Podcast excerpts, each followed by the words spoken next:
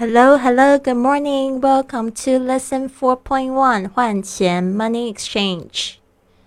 好，我们今天有十二个单词，我们来看一下，跟我一起念。Number one, currency exchange. Currency exchange，外币兑换。Currency exchange. Two, dollar, dollar, 美元。Dollar. Three, quarter.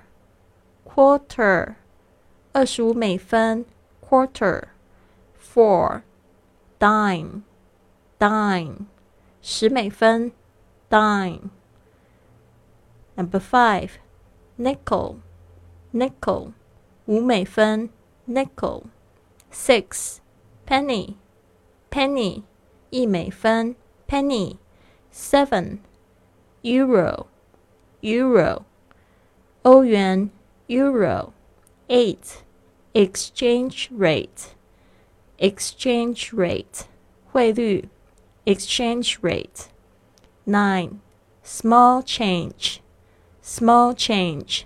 换小钞 small change. 10. Sign. Sign.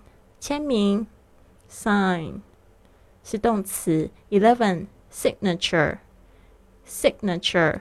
签名 名词 signature。twelve ATM ATM ATM 代表就是三三个字，automatic teller machine automatic teller machine 自动提款机 automatic teller machine also ATM 好的，这十二个单词，别忘了要听一下今天的训练营的精简版 Lesson Four Point One 换钱 Money Exchange，别忘了教教你的语音作业哦。